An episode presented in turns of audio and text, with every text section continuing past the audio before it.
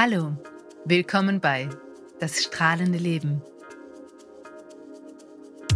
Das strahlende Leben ist ein Podcast über die Dinge, die ein strahlendes Leben ausmachen. Hier findest du eine Mischung aus Wissen, Inspiration, persönlichen Geschichten und Interviews, um mehr Flow, Fülle und Freude in dein Business und dein ganzes Leben zu bringen. Mein Name ist Katrin Hammerschmidt. Schön, dass du da bist.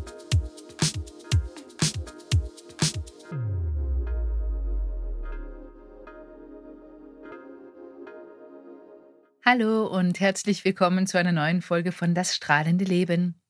Weiter geht es mit unserem großen Thema Selbstwertpräsentation und strahlender Auftritt. In der letzten Podcast-Folge haben wir uns den gesunden Umgang mit Lampenfieber angeschaut und heute sprechen wir über dein Hauptinstrument bei Präsentationen und in deinem ganzen Leben, deinen Körper und deine Körpersprache. Egal, ob es um ein wichtiges Gespräch geht, eine Verhandlung, ein Meeting oder einen Auftritt auf der Bühne. In der kommenden Folge schauen wir uns dann übrigens das Element Stimme noch genauer an. Das ist ein gesondertes Thema wert.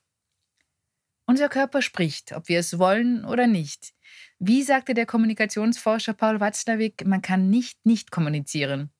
Wir können also auch ganz ohne Worte sprechen. Manchmal reicht ein Blick, manchmal spricht unsere Körperhaltung Bände. Und wenn es nicht stimmt, was wir sagen, wenn wir zum Beispiel mit Worten sagen, es geht mir gut, und das stimmt aber nicht, ist es höchstwahrscheinlich, dass unser Körper und auch unsere Stimme das verraten. Zuerst einmal, was macht genau unsere Körpersprache aus? Was zählt da alles dazu? Es gehören zum Beispiel unser Blick, unsere Mimik, unsere Gesten, unsere generelle Körperhaltung und unser Temperament dazu. Und in großen weiteren kann man auch zum Beispiel unsere Kleidung oder unseren Geruch dazu zählen.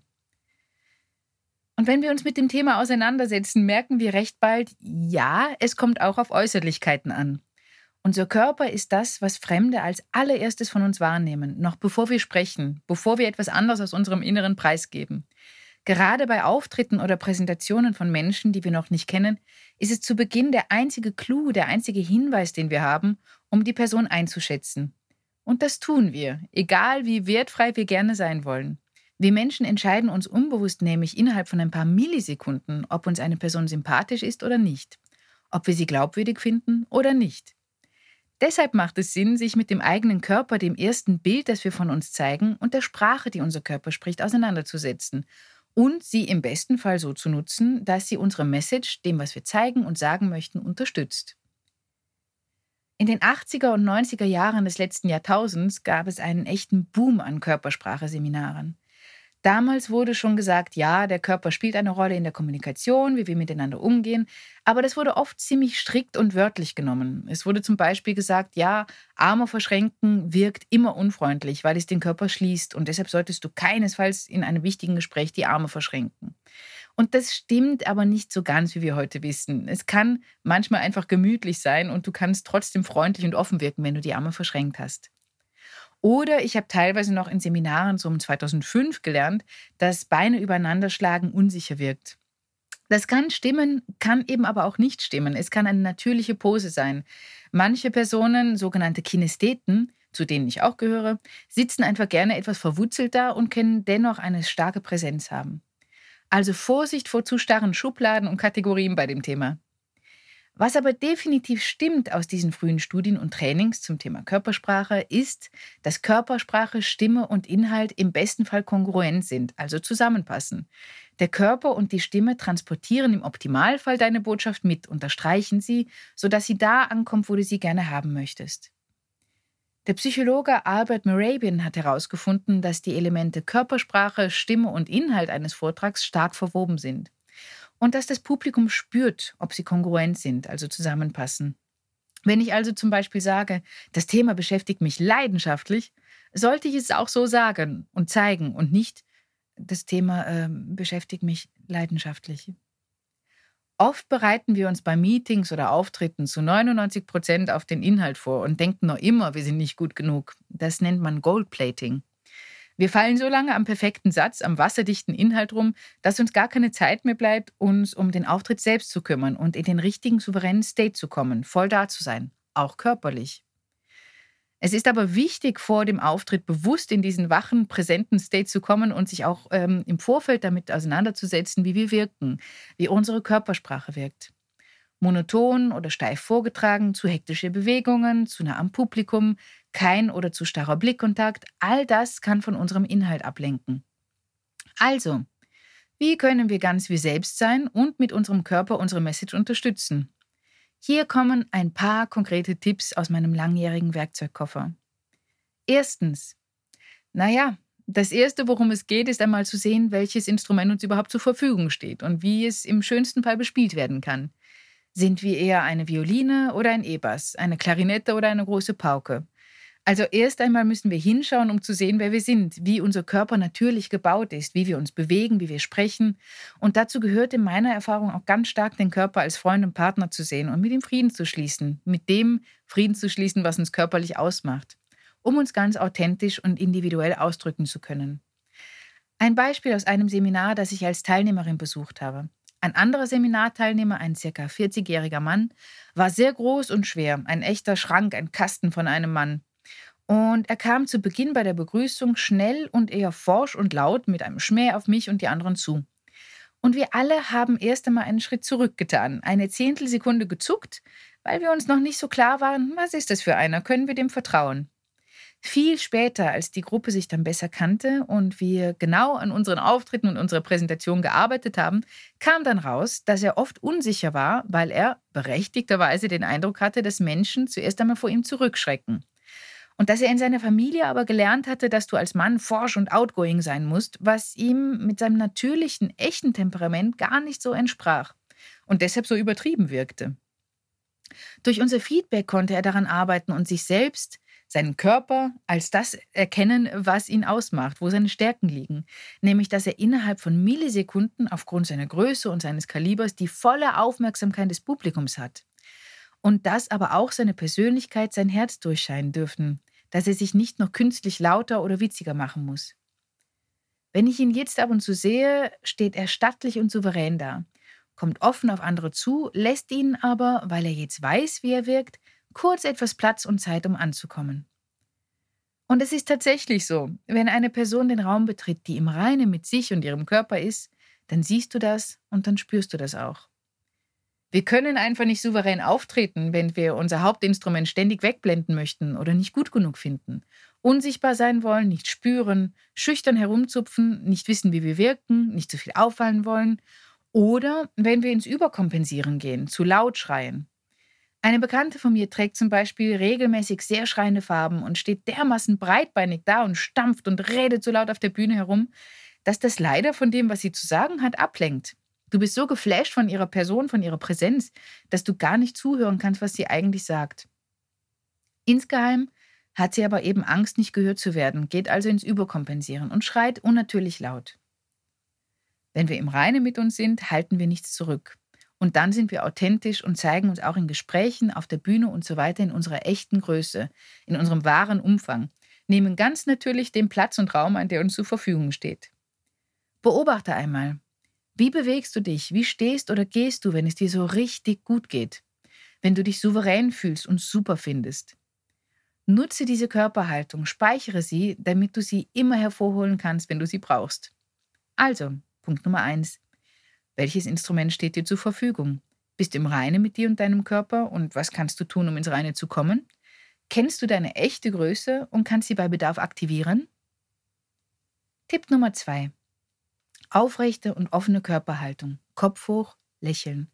Und das sage ich nicht, weil es hübsch aussieht, sondern weil wir dann leichter Kontakt zu unserem Publikum herstellen können und weil wir dann tatsächlich souveräner sind. Unser Körper und unsere Stimmung beeinflussen sich gegenseitig. Wenn wir traurig, depressiv, mies drauf sind, ziehen wir automatisch die Schultern herunter und lassen den Kopf hängen. Wir fokussieren einen kleinen Bildausschnitt, zum Beispiel auf dem Handy oder auf unserem Zettel, statt ins Weite zu schauen was unserem Gehirn wiederum signalisiert, dass wir traurig sind, was uns noch mehr einsacken lässt und so weiter. Deshalb macht es Sinn, deinem Gehirn immer wieder zu signalisieren, ich bin offen, ich bin souverän, um das auch zu fühlen. Aufrecht stehen oder sitzen, hochschauen, weiter Blick, lächeln, atmen, Raum einnehmen. Und wenn du mit deinem Publikum echten Kontakt herstellst, dann kann das, was du zu sagen hast, auch wirklich ankommen. Drittens. Wurzeln und Flügel. In vielen Jahren auf der Bühne habe ich festgestellt, dass es sowohl Wurzeln als auch Flügel braucht für einen strahlenden Auftritt. Einerseits brauchen wir die Erdung, Sicherheit aus dem Boden, um zumindest zu Beginn in den Groove zu kommen, um standfest zu sein, mit beiden Beinen auf dem Boden zu stehen. Es hat schon einen Grund, dass Machos breitbeinig dasitzen oder stehen. Es gibt einfach viel Raum und Sicherheit. Also zumindest zu Beginn und auch wenn die Unsicherheit dazwischen mal kommt, kurz in den Bauch atmen, beide Beine bewusst auf den Boden stellen und Wurzeln schlagen. Danach kommen die Flügel ins Spiel. Bewegung hilft dir einerseits beim Verarbeiten deiner Nervosität und wirkt andererseits, wenn sie nicht zu hastig ist, souverän. So können die Zuschauer deinem Inhalt noch besser folgen. Es lockert das Erzählte auf. Du kannst dir zum Beispiel auf der Bühne zwei verschiedene Positionen merken, zwischen denen du langsam immer mal wieder hin und her wechselst. Wenn du in einem Meeting sitzt, kannst du beispielsweise ab und zu zwischen zwei Körperhaltungen wechseln. Wurzeln und Flügel. Viertens. Übe und schaue dir deine blinden Flecken an. Wenn wir mit einer lieben Freundin oder einem Freund reden, gestikulieren wir meistens ganz natürlich und sprechen sehr offen und souverän, bringen unsere Leidenschaft fürs Thema so richtig ungefiltert rüber.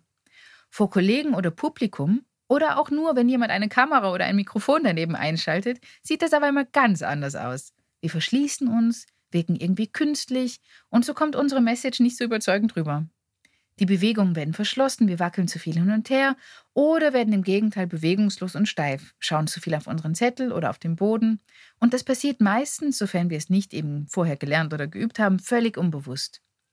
Meine Coaches sind oft geschockt, wenn ich ihnen auf Video zeige, wie oft sie während einer Präsentation hin und her geschaukelt haben oder dass sie kein einziges Mal gelächelt oder ihre Arme bewegt haben. Deshalb Übe das, was du rüberbringen möchtest, so viel wie möglich und stelle dich auf die besonderen Gegebenheiten ein. Nimm dich auf Kamera auf, übe vor dem Spiegel und oder lass einen lieben Freund und oder Coach einmal drüber schauen. Denn wir alle haben blinde Flecken. In der Sozialpsychologie gibt es das sogenannte Johari-Fenster. Es besagt, dass es Eigenschaften an uns gibt, die öffentlich sind, bekannt sind und andere, die privat, unbekannt sind. Es gibt Dinge, die wissen wir von uns selbst und die sehen auch andere. Das ist unsere sogenannte öffentliche Person. Es gibt Dinge, die wissen wir von uns, zeigen sie aber nicht. Das ist unsere private Person. Es gibt Dinge, die wissen wir nicht von uns und andere sehen sie auch nicht. Das sind Teile unseres Unterbewussten. Und jetzt wird es spannend für unsere Präsentation. Es gibt Dinge, die sehen andere an uns, wir wissen sie aber nicht. Das sind die sogenannten blinden Flecken. Wir sind uns zum Beispiel nicht im Klaren, dass wir tausendmal äh sagen oder dass wir unfreundlich rüberkommen oder dass das sehr schrille Kleid von unserem Inhalt ablenkt oder dass wir unangenehm riechen. Hier ist einfach ein ehrliches, wertschätzendes, liebevolles Feedback von einem Freund oder einem Coach sehr hilfreich, um diese eigenen blinden Flecken überhaupt einmal sehen zu können und gegebenenfalls zu verändern. Und gerade beim Auftritt auf der Bühne vor dem Mikrofon oder der Kamera gibt es einfach spezielle Anforderungen. Das, was im normalen Gespräch mit dem Freund locker klingt, kann zum Beispiel fürs Radio oder im Podcast zu verzettelt sein. Und es macht Sinn, vorher einmal anzuschauen, worauf du in diesem besonderen Umfeld achten darfst und wie du dort wirkst. Fünftens, Blickkontakt. Unser Blick öffnet unsere Welt. Mit unserem Blick verbinden wir uns mit anderen Menschen und können unser Publikum echt und nah erreichen. Deshalb schau die Menschen an, zu denen du sprichst. Auch wenn du nervös bist, denke immer wieder einmal daran, aufzuschauen. Das Publikum möchte einbezogen werden, merken, dass du zu ihm und für es sprichst. Wenn du vor einer Reihe Menschen sitzt, lass also immer mal wieder deinen Blick über die gesamte Gruppe schweifen, nach links und nach rechts. Bei größeren Gruppen gibt es den M- und W-Trick. Wenn du einen ganzen Saal mit Leuten hast, kannst du nicht alle einzeln anschauen. Wenn du aber immer mal wieder ein W und dann ein M mit deinen Augen von hinten nach vorne und von vorne nach hinten in die Menge zeichnest, dann schaffst du es, ein Maximum der Leute mit einzubeziehen. So, ihr Lieben, so viel für heute. Ich könnte noch ewig weiterreden. Wenn du mehr wissen möchtest, ich liebe, liebe, liebe es, Menschen auf dem Weg zu ihrem echten, authentischen, souveränen, strahlenden Auftritt zu begleiten. In meinen Online-Mentoring-Sessions arbeite ich eins zu eins mit diesen und noch vielen, vielen anderen Techniken. Also kannst du alleine mit mir ganz konkret an deinem Auftritt üben und sofort Feedback zu deiner Körpersprache und deiner Wirkung bekommen. Und im Herbst starten meine Seminare in Salzburg und Graz zu genau diesem Thema strahlende Präsentation, wo es eben einerseits darum geht, konkrete Techniken und Tipps zu lernen und damit zu experimentieren und wir andererseits auch in die Tiefe gehen werden in Sachen Selbstbild, Glaubenssätze und unserer Wirkung auf andere. So, und jetzt bin ich wie immer gespannt. Wie geht es dir mit deinem Körper als Instrument? Welcher meiner Tipps war heute besonders hilfreich für dich? Was macht für dich einen strahlenden Auftritt aus? Schreib mir auf strahlendekommunikation.com oder auf einen meiner Social Media Kanäle. Ich freue mich wie immer auf deine Nachricht und wünsche dir jetzt noch einen strahlenden Tag. Bis zum nächsten Mal. Tschüss.